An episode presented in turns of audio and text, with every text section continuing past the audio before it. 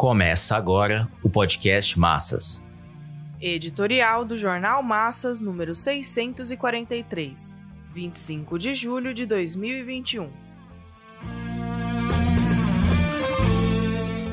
Não subordinar as reivindicações dos explorados à estratégia do fora Bolsonaro e impeachment. Somente sob a estratégia de poder da classe operária é possível combater a miséria e a fome.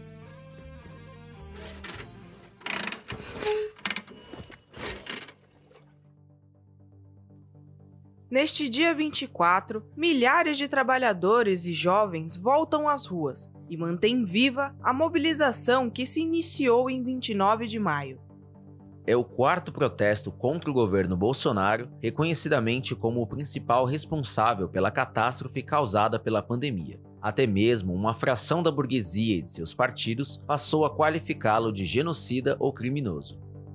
Assim ocorreu no momento em que setores da burguesia viram que o bolsonarismo naufragava. Trata-se de uma virada oposicionista destinada a resolver a crise de governabilidade.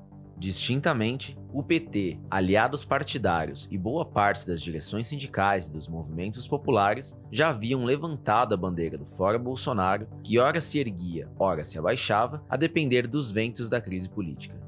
Essa fórmula propagandística de oposição podia ser preenchida com um impeachment ou eleições presidenciais, também a depender do curso de desintegração do governo Bolsonaro. Como se pode constatar, agora mais nitidamente, trata-se de uma movimentação das forças partidárias no terreno da política burguesa, anti-bolsonaristas e bolsonaristas. Os explorados foram crescentemente reconhecendo que esse governo, de fato, era responsável pelo flagelo da pandemia. Instintivamente, cresceu o ódio entre as massas ao genocida. O descontentamento que se generalizou, porém, tem sido canalizado para a bandeira do impeachment, uma vez que as eleições ainda estão distantes. Se Bolsonaro tiver força para barrar na Câmara dos Deputados a abertura do processo, mesmo assim, comparecerá nas eleições como um condenado. A candidatura de Lula se afirmou como o maior polo eleitoral oposicionista, o que se tornou um grande problema para a fração burguesa e partidária de centro-direita encabeçada pelo PSDB.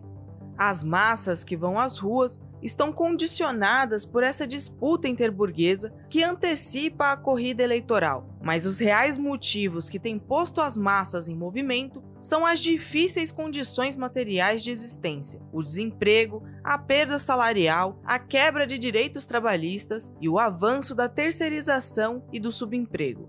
No horizonte estão a miséria e a fome endêmicas, que mantém milhões de brasileiros ao longo de toda a sua vida na dependência de migalhas assistenciais que caem da mesa da rica burguesia. Essas são as causas mais visíveis da instabilidade política e também estrutural e da necessidade dos explorados de ganharem as ruas é obrigatório ainda ir às causas menos visíveis, ou seja, a tendência geral do capitalismo em desintegrar as forças produtivas altamente desenvolvidas e que já não cabem no marco da propriedade privada dos meios de produção amplamente concentrada e monopolizada.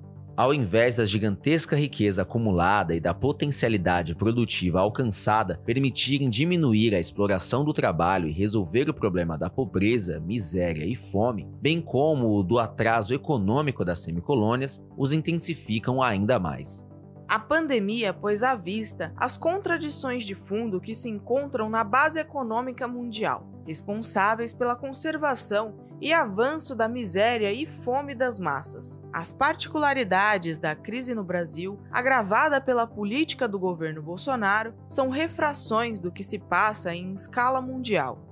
Nem no Brasil, nem em lugar algum do mundo haverá governo capaz de reverter as tendências de desintegração das forças produtivas, das quais faz parte a força de trabalho. O reformismo tudo faz para ludibriar os explorados, acenando com um novo governo, uma política voltada ao crescimento, à abertura de postos de trabalho e à distribuição de renda.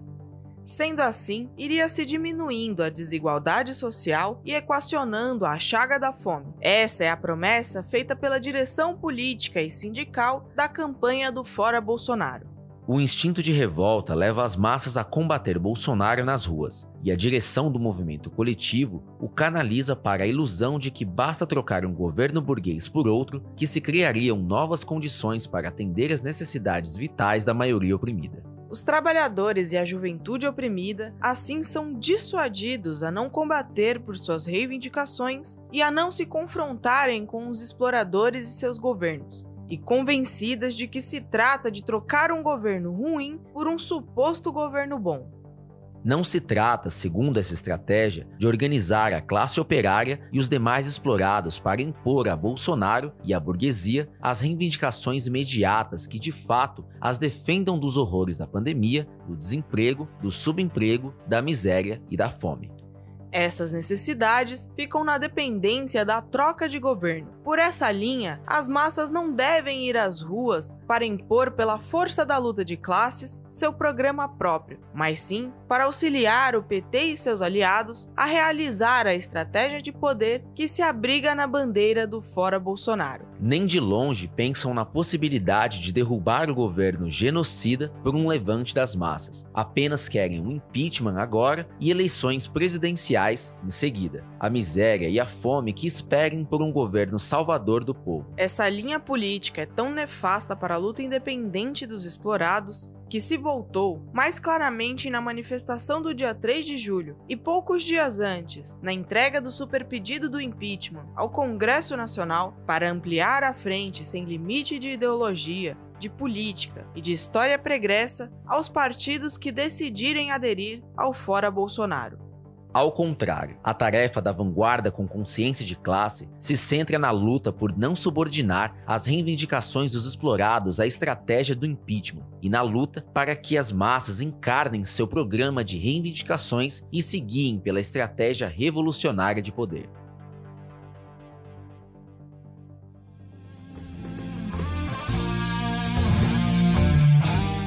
Esse podcast é apresentado pelo Partido Operário Revolucionário, membro do Comitê de Enlace pela Reconstrução da Quarta Internacional. Para mais informações, acesse pormassas.org.